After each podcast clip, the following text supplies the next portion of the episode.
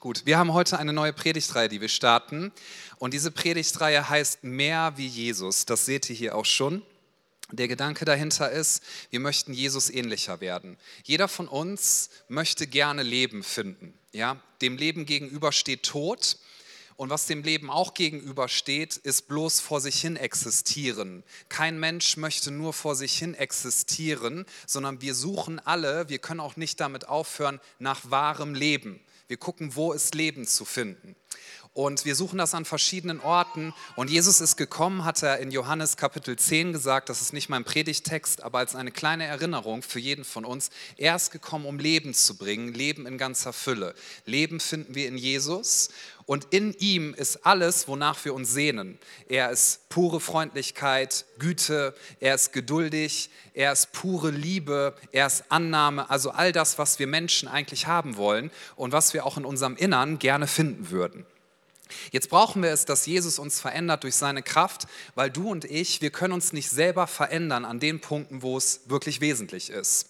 Ich weiß nicht, ob du das schon mal versucht hast, wenn du irgendwas an dir entdeckt hast, wo du sagst, boah, das mag ich nicht so gerne. Ja, sowas wie Ungeduld. Also habe ich mal an mir entdeckt und entdecke ich immer wieder und ich finde das nicht toll, ungeduldig zu sein.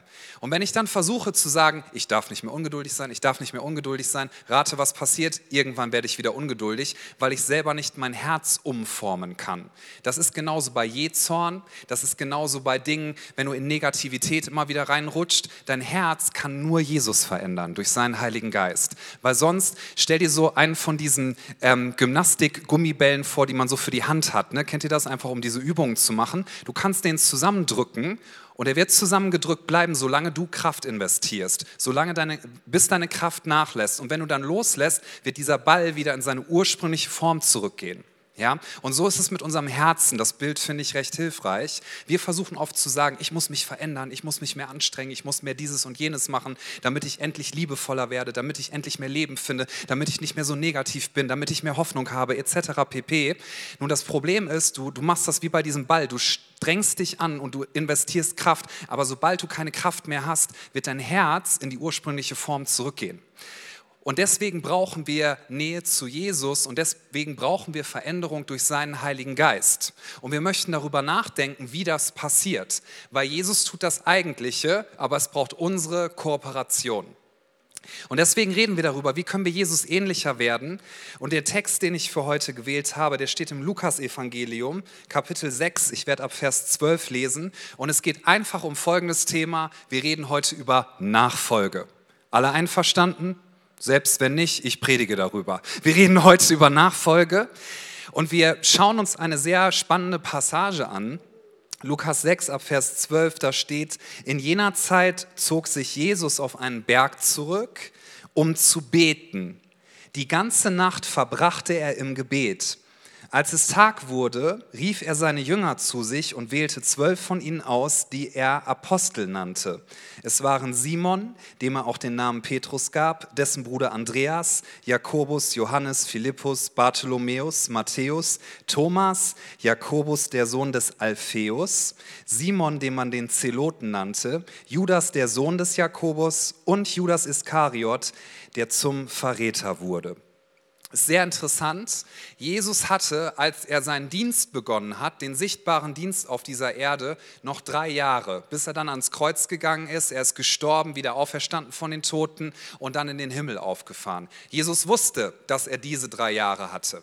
Was hat er gemacht, um diese drei Jahre, heute würde man sagen, möglichst effektiv zu nutzen? Ja, was hat er getan? Hat er ein Studybook rausgegeben? Hat er eine Website aufgemacht? Hat er einen Instagram-Account eröffnet und gesagt, hey, hier ist Jesus, ihr wisst schon nur noch drei Jahre, aber ihr könnt euch meine App runterladen, ja, und mit dem, mit dem Promo-Code Christus10 kriegt ihr jetzt auch den Rabatt zum Jahresstart. Und wenn ihr dieses Programm durchlauft, das wird richtig, richtig gut, ja. Alle haben mich gefragt, bla, bla, bla, bla, bla. So, das, das hat Jesus nicht gemacht. Zugegebenermaßen gab es da noch kein Instagram.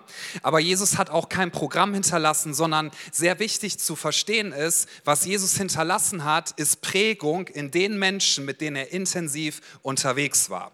Und diese Leute, die waren so geprägt von ihm, dass das, was in ihnen war, ausgereicht hat, um die ganze Welt zu verändern. Bis heute nennen sich Menschen, und auch hier sind ganz viele im Raum, ich gehöre auch dazu, Nachfolger und Nachfolgerin von Jesus Christus. Warum? Weil Jesus geprägt hat in diese Leute und sie haben wiederum andere geprägt. Später ist jemand dazugekommen, der viele der neutestamentlichen Briefe verfasst hat. Sein Name ist Paulus. Und er schreibt an einer Stelle, finde ich ganz spannend, er sagt, ahmt mich nach. Da dachte ich früher immer, pff, das ist ziemlich arrogant, ehrlich gesagt. Stell ich mal irgendwo hin und sag, ahmt mich nach, Freunde. Ja? Aber man muss den Zusatz bedenken, den er dazu schreibt. Er sagt, ahmt mich nach, nicht weil ich perfekt bin, sondern ahmt mich nach, wie ich Christus nachahme. Und das bedeutet Nachfolge, dass wir Nachahmer von Jesus Christus sind und dass uns andere Menschen darin nachahmen, dass wir Jesus nachahmen. Nicht darin, dass wir perfekt sind, weil das sind wir nicht, sondern dass sie an uns sehen, wir folgen Jesus, wir, wir, wir folgen ihm mit ganzem Herzen, wir werden ihm ähnlicher und dass das für andere Leute inspirierend wird, dass sie ebenfalls Jesus nachfolgen und nicht sagen müssen, du bist perfekt, sondern dass sie sagen, hey, du hast ganz normal Fehler wie jeder andere Mensch auch, aber du kannst offen mit deinen Fehlern umgehen und du kannst einfach dazu stehen, weil Jesus dir vergeben hat. Das finde ich inspirierend. So werde ich auch mit meinen Fehlern umgehen.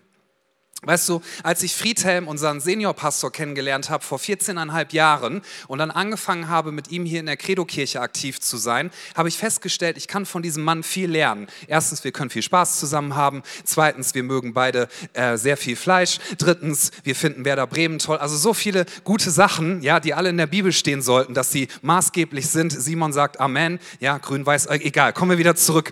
So, und ich habe aber festgestellt, es gibt viele geistliche Qualitäten, die ich von ihm lernen kann. Und ich war so dankbar, dass ich in seiner Umgebung bin und dass er gesagt hat, Christian, ich möchte gerne in dich investieren. Und ich habe zum Beispiel von ihm gelernt, dass wenn man einen Fehler macht, dass man dann nicht so tut, als hätte man den Fehler nicht begangen, sondern ich, ich staune immer wieder, wie dieser Mann einfach ganz offen sagt, das war ein Fehler, das tut mir leid. Nicht, dass ich das damals nicht gemacht hätte, aber in der Radikalität, wie er das tut, hat mich das so inspiriert. Und habe ich gesagt, wow, ich möchte auch jemand sein, der so frei ist davon, irgendwie Angst zu haben, dass man verworfen wird von anderen, sondern einfach sagen kann, das war mein Fehler, das tut mir leid, bitte entschuldigt. Ja?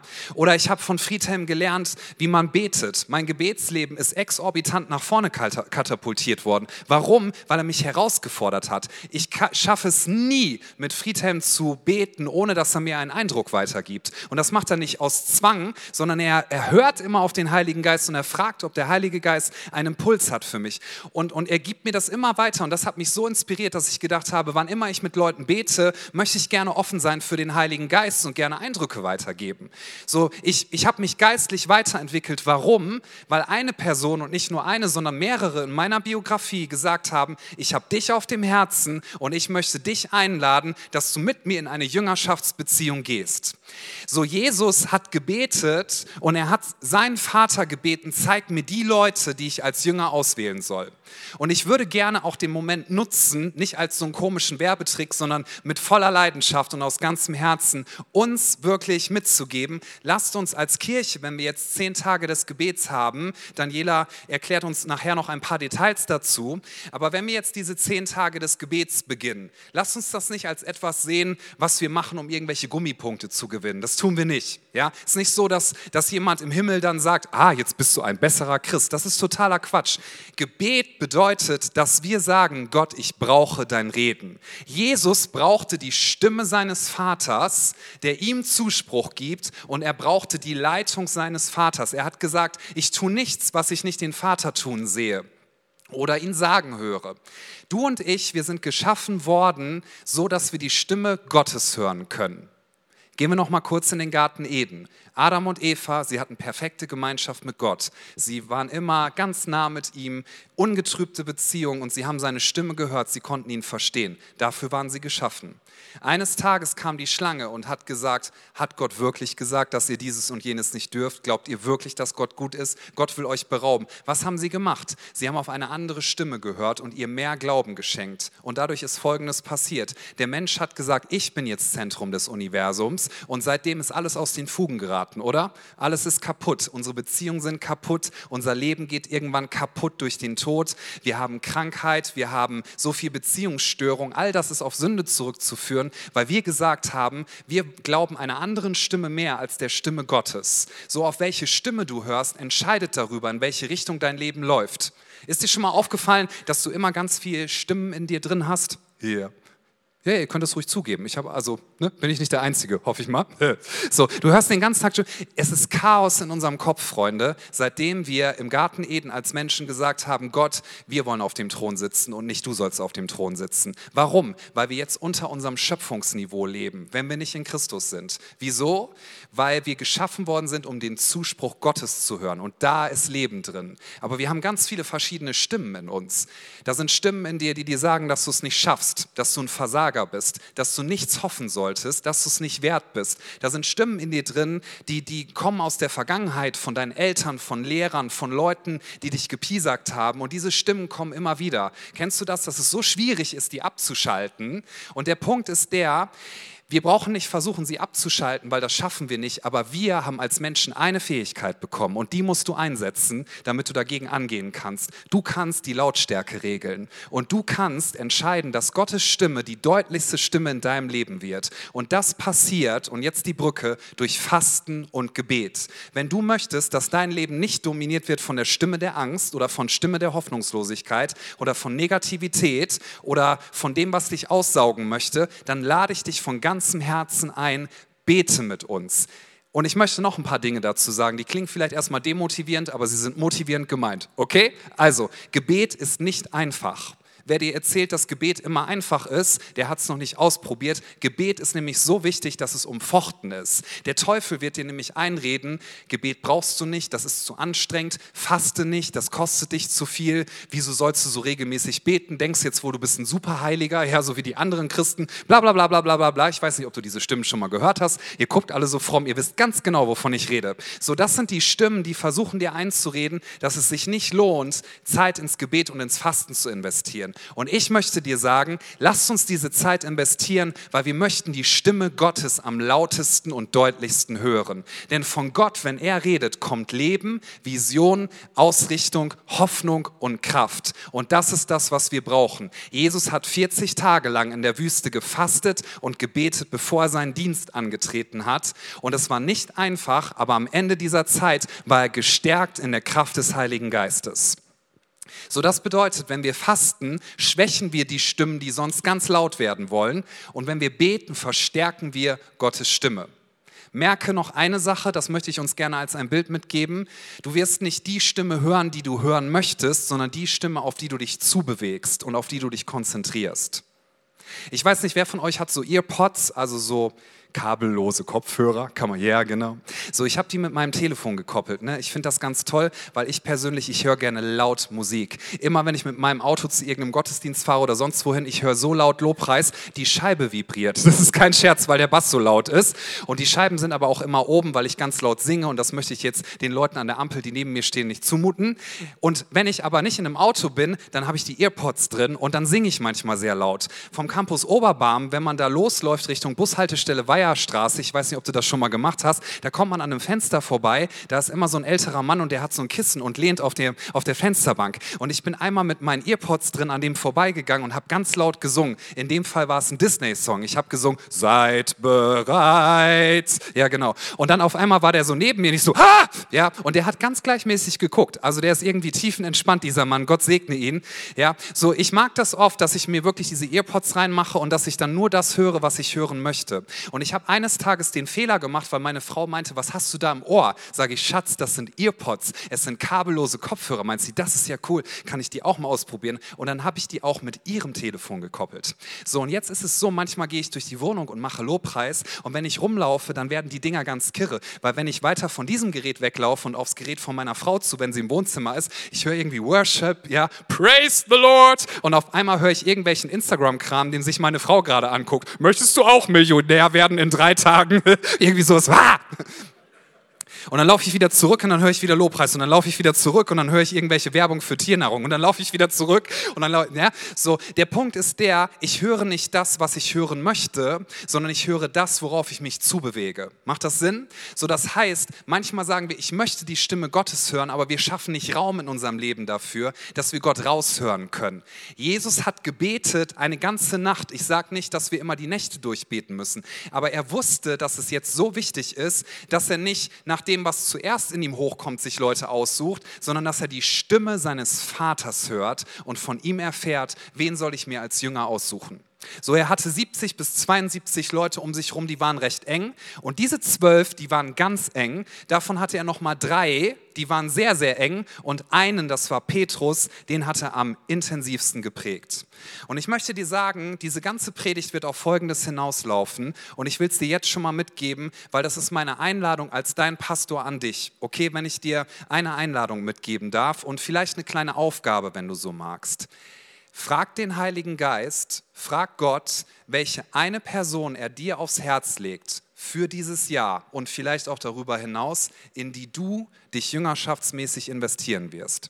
Darf ich uns alle einladen, dass wir diesen Tag heute nutzen und vielleicht auch die zehn Tage des Gebets, um Gott zu fragen, welche eine Person legst du mir aufs Herz, in die ich mich investieren kann, jüngerschaftsmäßig, damit diese Person Schritte im Glauben geht. Könnte sein, dass du jetzt sagst, Moment mal, ich dachte, ich finde jetzt raus, wie ich mich verändern kann und wie ich weiterkomme. Ja, ja, ja, um das Ganze geht es auch. Aber die Herausforderung ist oft die, wir sind sehr schnell dabei zu sagen, wie, wann geht es denn um mich und wer investiert sich in mich und was bekomme ich? Und der Punkt ist der, wir dürfen von Jesus lernen, er ist gekommen, nicht um sich bedienen zu lassen, sondern um zu dienen und sein Leben zu geben als Lösegeld für viele. Und jetzt ist Jesus hoch erhöht und ja, er wünscht sich auch, dass wir ihn zurücklieben, aber er zwingt uns nicht dazu.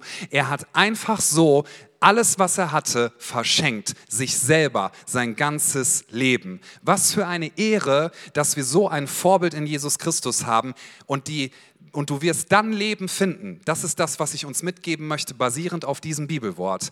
Du wirst dann wahres Leben in dir drin finden, wenn du die Entscheidung triffst, ich werde nicht das, was ich von Gott bekommen habe, für mich nehmen, um meinen Namen groß zu machen, sondern ich werde mein Leben von heute an als ein Geschenk verstehen, was ich vorbehaltlos an andere weitergeben werde, damit sie Jesus kennenlernen und damit sie Schritte im Glauben gehen. Darf ich uns dazu ein bisschen herausfordern? Wenn jeder von uns in dieser Kirche eine Person jüngerschaftsmäßig begleiten würde, es wäre, ich will fast sagen, der Wahnsinn, was geistlich passieren würde. Weil wir sagen so oft, ja, ich will mich verändern, und dann sagen wir, alles, was ich brauche, ist Jesus. Schon mal gesagt? Alles, was ich brauche, ist Jesus. Das hört sich so geistlich an und ist so verkürzt und entschuldigt bitte, Quatsch. Wir sind nicht geschaffen, damit wir ohne andere Menschen klarkommen. Ich will das einmal sacken lassen. Ja, der wichtigste, den du brauchst, ist Jesus, das stimmt schon. Und Jesus hat die Beziehung zu seinem Vater gesucht, das stimmt schon. Aber er war in Gemeinschaft mit seinen Jüngern. Er hat seinen Jüngern gesagt, in einem der schwächsten Momente, wo er ganz herausgefordert war, er hat gesagt, bitte, ihr müsst mit mir beten und wachen. Ich brauche euch jetzt, ich brauche euer Gebet. Jesus hat sich verletzlich gemacht, er hat gezeigt, wie es ist. Du verstehst den Sinn des Lebens. Ich möchte das mal ganz hochstapeln, bitte, ja? Du verstehst den Sinn des Lebens erst dann, wenn du verstehst, dass du andere Menschen brauchst. Wenn du eine Vision hast für dein Leben. Leute fragen ja oft nach Visionen. Ne? Was ist die Vision für mein Leben? Ist eine gute Frage. Wenn du eine Vision hast für dein Leben, die du alleine erreichen kannst, ist es keine göttliche Visionen. Denn Gott ist in sich Gemeinschaft, Vater, Sohn und Heiliger Geist. Und er hat uns so geschaffen, dass wir andere brauchen. Und in dem Moment, wo du sagst, ich habe eine göttliche Vision und dann morgens aufwachst und feststellst, das kann ich alleine nicht schaffen und rufst, Hilfe, dann bist du genau im Plan Gottes, weil du weißt, ich habe nicht alle Ressourcen, ich brauche andere Menschen und es geht darum, dass ich mich in andere investiere. Ja, es stimmt, wir brauchen Jesus, aber nein, es stimmt nicht, dass Jesus alles ist, was wir brauchen. Er hat uns geschaffen dazu, dass wir gemeinsam miteinander unterwegs sind und dass wir gemeinsam dafür sorgen, dass sein Königreich sich weiter ausbreitet in dieser Welt. Wir sagen oft, Gott, bitte verändere mein Leben und wir wollen, dass er unser Leben verändert, ohne dass er etwas in unserem Leben verändert. Wir sagen, ja, ich möchte gerne verändert werden, aber bitte, bitte, ich möchte mich distanzieren von Menschen. Das funktioniert nicht. Jesus verändert dich immer durch andere Menschen. Ich wiederhole das nochmal. Wenn du Veränderung erfahren möchtest, Jesus wirkt immer durch andere Menschen, durch die er dich verändert. Und deswegen brauchen wir Nachfolge und Jüngerschaftsbeziehungen. Und wenn wir geben, das ist das Interessante, wenn du Liebe gibst, du wirst Liebe bekommen. Wenn du Großzügigkeit gibst, du wirst Großzügigkeit bekommen. Wenn du in andere investierst, du wirst Investment bekommen. Und ja, es ist wichtig, dass andere dich fördern, aber darf ich noch mal sagen, lass uns diese Frage zuallererst stellen und mach das doch zu deinem Gebet. Ich würde mich so sehr freuen, welche eine Person legt Jesus dir aufs Herz, die du dieses Jahr in Jüngerschaft weiterbringen kannst. Sprich diese Person an, verbring regelmäßig Zeit mit ihr lass sie an deinem Leben teilhaben. Nein, du musst nicht perfekt sein, aber das, was du gelernt hast im Glauben, gib das weiter. Weißt du, alles, was ich in meinem geistlichen Leben hinzugewonnen habe, wenn du mich fragst, wie ist das in dein Leben gekommen, kann ich dir immer eine Person zeigen, durch die Jesus in mein Leben reingewirkt hat. Vielleicht unterstützt durch ein Programm, aber Programme sind Diener und keine Herren. Programme sind Tools. Wir können noch so viele Programme haben, wenn wir keine Menschen haben, die andere begleiten, dann wird nichts passieren. Wir werden verändert verändert durch Beziehungen, die wir miteinander leben und dadurch wirkt Jesus. Anders ausgedrückt, wir kommen gar nicht darum herum. Und das hat sich sogar gereimt. Lukas 6 ab Vers 17, dann stieg Jesus mit seinen Jüngern den Berg hinunter bis zu einem ebenen Platz, wo sich eine große Schar seiner Jünger und eine große Menschenmenge aus dem ganzen jüdischen Land, aus Jerusalem und aus dem Küstengebiet von Tyros und Sidon um ihn versammelte. Sie waren gekommen, um ihn zu hören und von ihren Krankheiten geheilt zu werden. Auch die von bösen Geistern geplagten fanden Heilung. Jeder versuchte ihn zu berühren, denn es ging eine Kraft von ihm aus, die alle gesund machte. Das Erste, was Jesus mit seinem Zwölferkreis tut, ist, er nimmt sie mit und sie dürfen sehen, was er tut. Er heilt, es geht eine Kraft von ihm aus. Und ich möchte auf folgenden Punkt mit uns einmal genau schauen das, was uns prägt, also wo unser Leben sich hinbewegt, und das kann man gar nicht oft genug sagen. Und Pastor, also ich darf ja den Titel Pastor tragen, das bedeutet Hirte. Das heißt, ich darf Wort Gottes weitergeben, was uns hoffentlich hilft. Und als Pastor, als jemand, der Versorgung Gottes weitergeben darf, möchte ich dir und mir sagen, dein Leben bewegt sich nicht in die Richtung, in die du möchtest, dass es sich bewegt, sondern dein Leben bewegt sich in Richtung der Beziehung, die du am engsten lebst. Ich wiederhole das nochmal. Dein Leben bewegt sich in die Richtung der Beziehung, die du am engsten lebst. Wenn du ein negativer Mensch bist, also von deiner Grundeinstellung, dann kann ich ziemlich sicher sagen, mit was für Leuten du dich umgibst. Sehr wahrscheinlich mit vielen negativen Leuten. Wenn du ein Mensch bist, der immer Entscheidungen vermeidet, ja, der immer vor Entscheidungen steht und sagt, ich traue mich nicht, ich traue mich nicht, wahrscheinlich sind Leute in deiner Umgebung auch Leute, die Entscheidungen vermeiden. Und weißt du, warum sie dich so gerne mögen? Weil du Entscheidungen vermeidest. Okay, darf ich uns ein bisschen herausfordern? Es fordert auch mich heraus. Wenn du ein Mensch bist mit einer positiven, dankbaren Einstellung, die Wahrscheinlichkeit ist hoch, die engsten Menschen in deiner Umgebung sind dankbare Menschen. Wenn du ein bitterer Mensch bist, so richtig tief bitter, die Menschen in deiner Umgebung sind wahrscheinlich bitter. Es ist so krass, wie Gott uns als Beziehungswesen geschaffen hat. Wir können nicht anders, als Beziehungswesen zu sein. Und wenn wir denken, wir können uns darüber erheben, ist das schon der erste Schritt in eine Falle hinein. In dem Moment, wo wir realisieren, ich bin das, was andere in mich hineingeprägt haben, dürfen wir eine Veränderung vornehmen. Viel wichtiger als das, wo du gerade stehst, das ist auch wichtig, eine Positionsbestimmung, ist die Frage, in welche Richtung du dich von heute an bewegst. Und ich möchte dich fragen, in welche Richtung willst du dich bewegen? Ich sage dir, in welche Richtung ich mich bewegen möchte. Ich wäre gerne am, am Ende des Jahres so, dass ich sagen würde, ich habe mehr Liebe zu Gott und mehr Liebe zu Menschen. Findest du das ein gutes Ziel? Ich würde gerne am Ende des Jahres sagen, ich bin mutiger Glaubensschritte gegangen als jemals zuvor. Ich würde gerne am Ende des Jahres sagen, mein Gebetsleben ist größer geworden und nicht kleiner. Ich würde gerne am Ende des Jahres sagen, ich habe mehr Segen bekommen und konnte noch mehr Segen sein für andere Menschen. Ich würde gerne am Ende des Jahres sagen, ich war großzügiger denn je. Und ich würde gerne am Ende des Jahres sagen, ich habe mich nicht von Angst steuern lassen, sondern ich habe mich leiten lassen von meinem Herrn und Erlöser Jesus Christus. Und wenn er gesagt hat, geh Schritte aus dem Boot und lauf auf dem Wasser, dann habe ich es getan. Ja, das möchte ich gerne am Ende des Jahres sagen. Und wenn ich dahin kommen möchte, dann brauche ich Menschen, die sich mit mir in diese Richtung bewegen. Und du brauchst Menschen, die sich mit dir in diese Richtung bewegen. Und wenn du fragst, wo kann ich anfangen? Ich weiß, ich wiederhole mich, aber Wiederholung hilft, glaube ich, wenn es um den Kernpunkt geht. Wir hören das alles oft und sagen, tolle Information, lass uns die Information anwenden. Fang konkret da an. Gott wird dir etwas zeigen, er wird zu dir reden, wenn du ihn einlädst. Du kannst seine Stimme hören.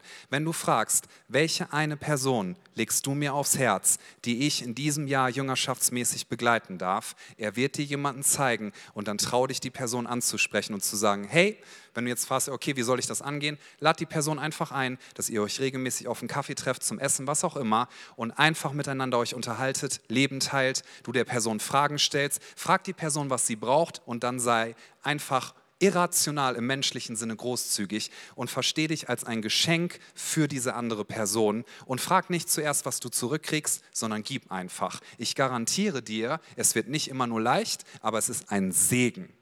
Ich möchte gesegnet sein in meinem Leben. Ich bete ganz oft, Gott bitte segne mich richtig fett. Mhm. Das ist der erste Teil übrigens. Segne mich richtig fett, damit ich viel habe, was ich an andere weitergeben kann. Und Gott segnet dich richtig fett, wenn er weiß, dass du einen Charakter hast, dem er vertrauen kann, dass du das nicht für dich behältst, sondern dass du es an andere weitergibst.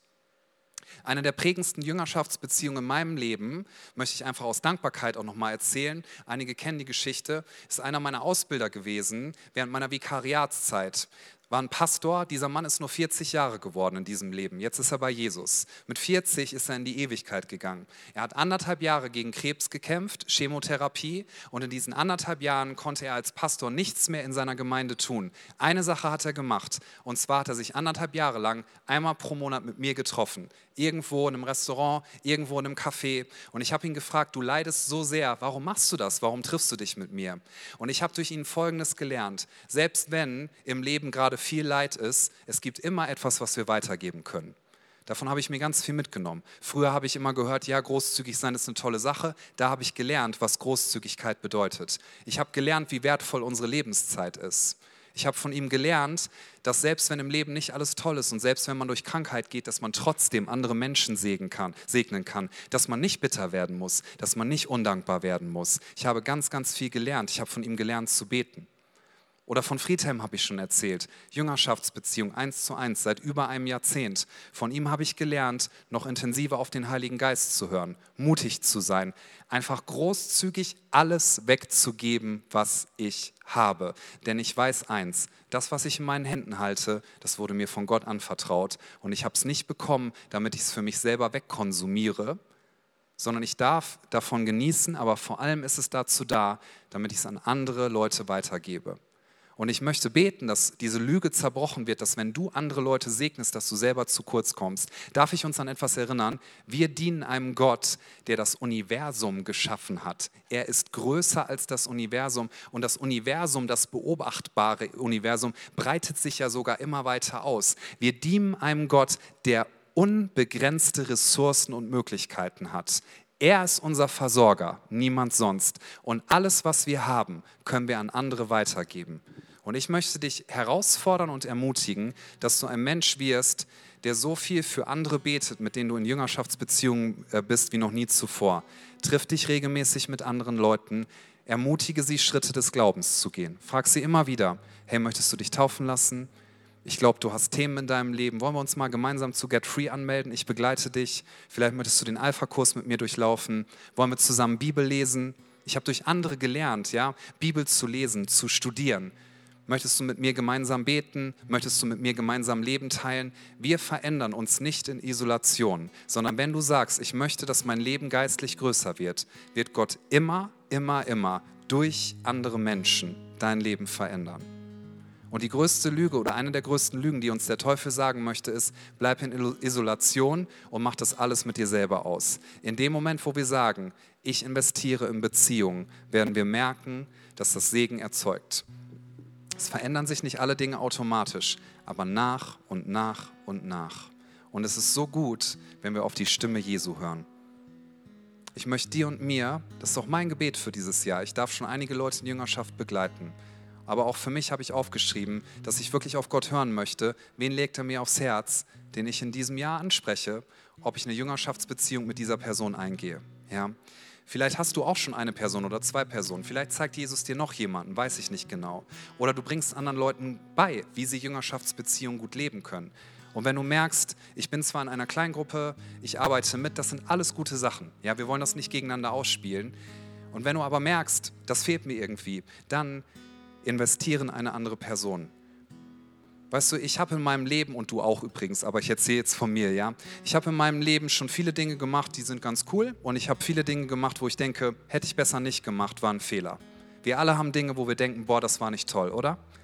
Und weißt du, was mich dazu gebracht hat, dass ich nicht da sitzen geblieben bin in meinem Versagen und mich damit identifiziert habe, weil das geht ganz schnell. Wir versagen und dann wird das unsere Identität. Ich bin ein Versager. Was dich da rausholt, ist, dass jemand sagt, ich liebe dich viel zu sehr, als dass ich dich hier einfach sitzen lasse. Ich reiche dir meine Hand und ich helfe dir aufzustehen. Denn das, was du falsch gemacht hast, das muss nicht deine Zukunft bestimmen.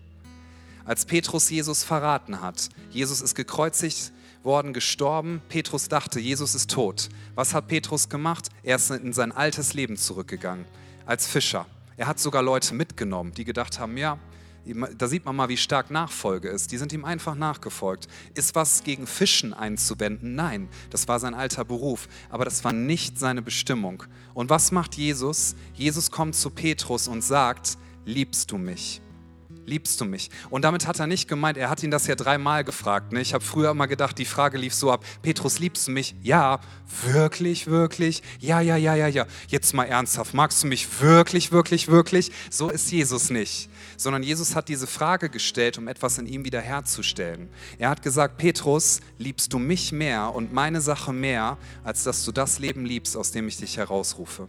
Liebst du mich mehr, als dass du es liebst, in diesem Zustand drin zu bleiben, der dir sagt, du bist ein Versager und du hast mich verraten. Interessant, Petrus hat dreimal gesagt, ich kenne Jesus nicht und Jesus holt das aus ihm raus, indem er ihn dreimal fragt, liebst du mich? Als wie, wie ein Gegenmittel gegen dieses Versagen. Jesus ist pure Liebe. Und wenn wir Jüngerschaft leben, das ist Liebe.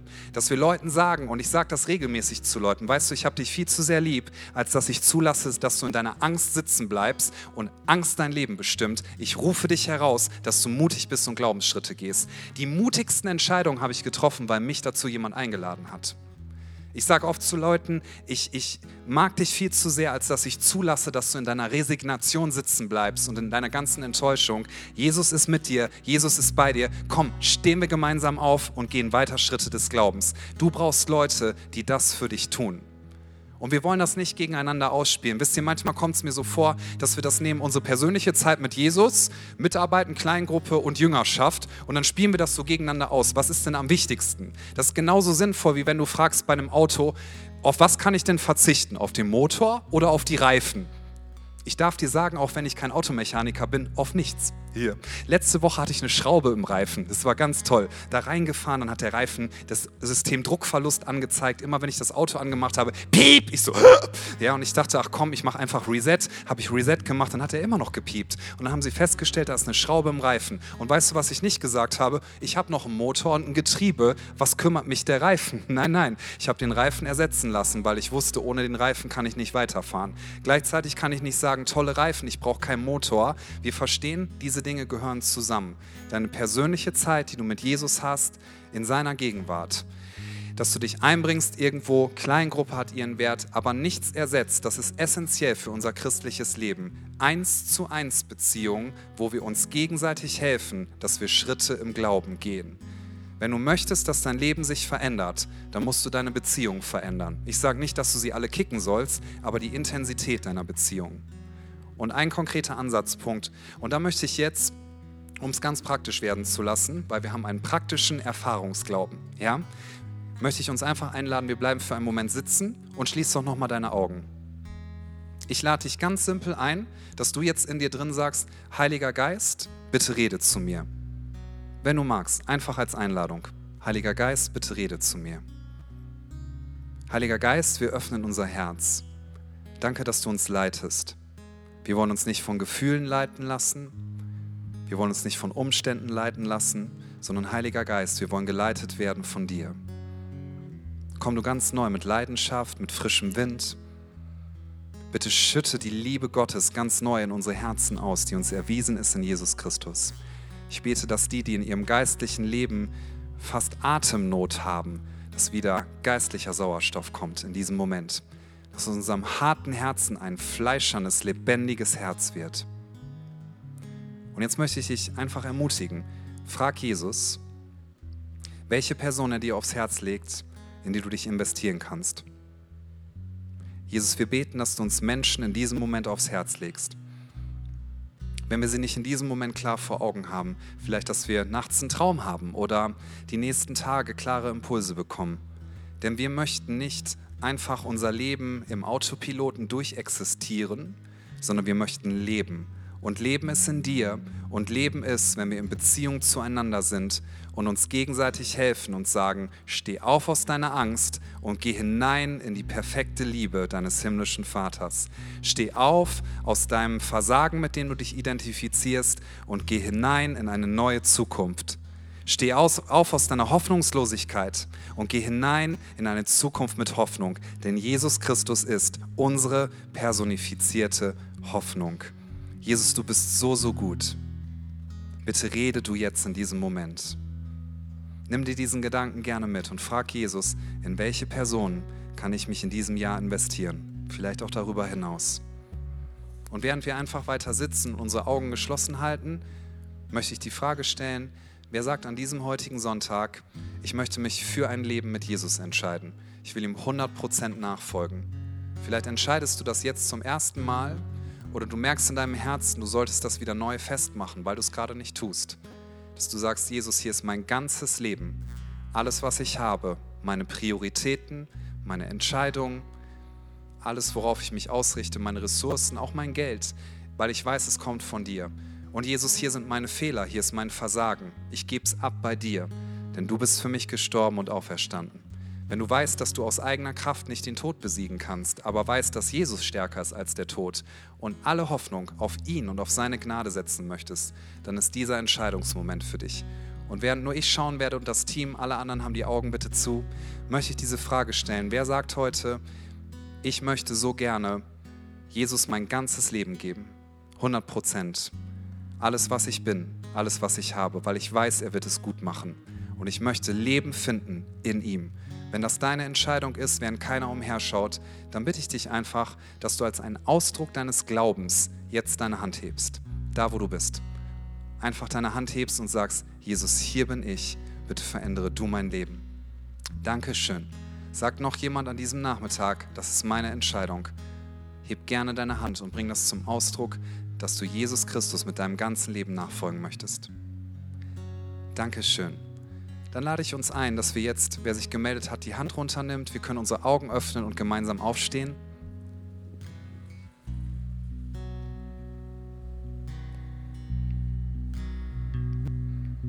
Und wir wollen jetzt ein Gebet zusammen sprechen. Das sehen wir jetzt hier gleich auf der Leinwand. Bete das doch gerne laut mit uns allen mit. Wir werden das alle beten zu Jesus hin. Wenn du dich entschieden hast, es ist so ein kraftvolles Gebet, weil es bringt zum Ausdruck, wer Jesus für uns ist und was wir in ihm haben. Wir beten gemeinsam, Jesus, ich weiß, dass du mich liebst. Es gibt nichts, was ich tun könnte, damit du mich mehr liebst. Und durch nichts, was ich tue, würdest du mich weniger lieben. Du bist für mich gestorben und auferstanden. Ich glaube an dich Du bist mein Gott, mein Retter und mein Herr. Bitte schenke mir die Vergebung meiner Schuld. Ich möchte als dein Kind leben und du sollst mein ganzes Leben bestimmen. Ich danke dir, dass ich durch dich wirklich frei bin und ein Leben in Ewigkeit habe. Amen. Komm, lass uns einen Applaus geben, Jesus groß machen, ihm die Ehre geben. Das feiern, wenn Menschen diese Entscheidung getroffen haben. Und wir nehmen uns jetzt einen Moment des Lobpreises. Stell doch Jesus weiter diese Frage, wo möchtest du mit mir in diesem Jahr hin? Wen legst du mir aufs Herz, in den ich mich investieren kann? Du darfst wissen, wenn du investierst, Jesus wird dich nie leer ausgehen lassen. Er sagt, wenn du mein Reich und meine Sache an erste Stelle stehst, werde ich für alle, stellst, werde ich für alles andere sorgen. Jesus, wir lieben dich, wir geben dir unser Herz, unser ganzes Leben und wir preisen dich mit allem, was wir sind. Wir wollen dich anbeten, du bist groß und wir danken dir, dass du dein Leben verschenkt hast, dass du zum Geschenk geworden bist, damit wir Leben haben. Und das wollen wir so gerne jetzt wieder neu festmachen im Lobpreis und dann sagen, dein Reich soll kommen, dein Wille soll geschehen, wie im Himmel, so auf Erden. Wir sagen, dein ist das Reich, dein ist die Kraft, dein ist die Herrlichkeit in Ewigkeit. Dazu sagen wir Amen und wir heben den Namen Jesus hoch. Lasst uns ihn anbeten.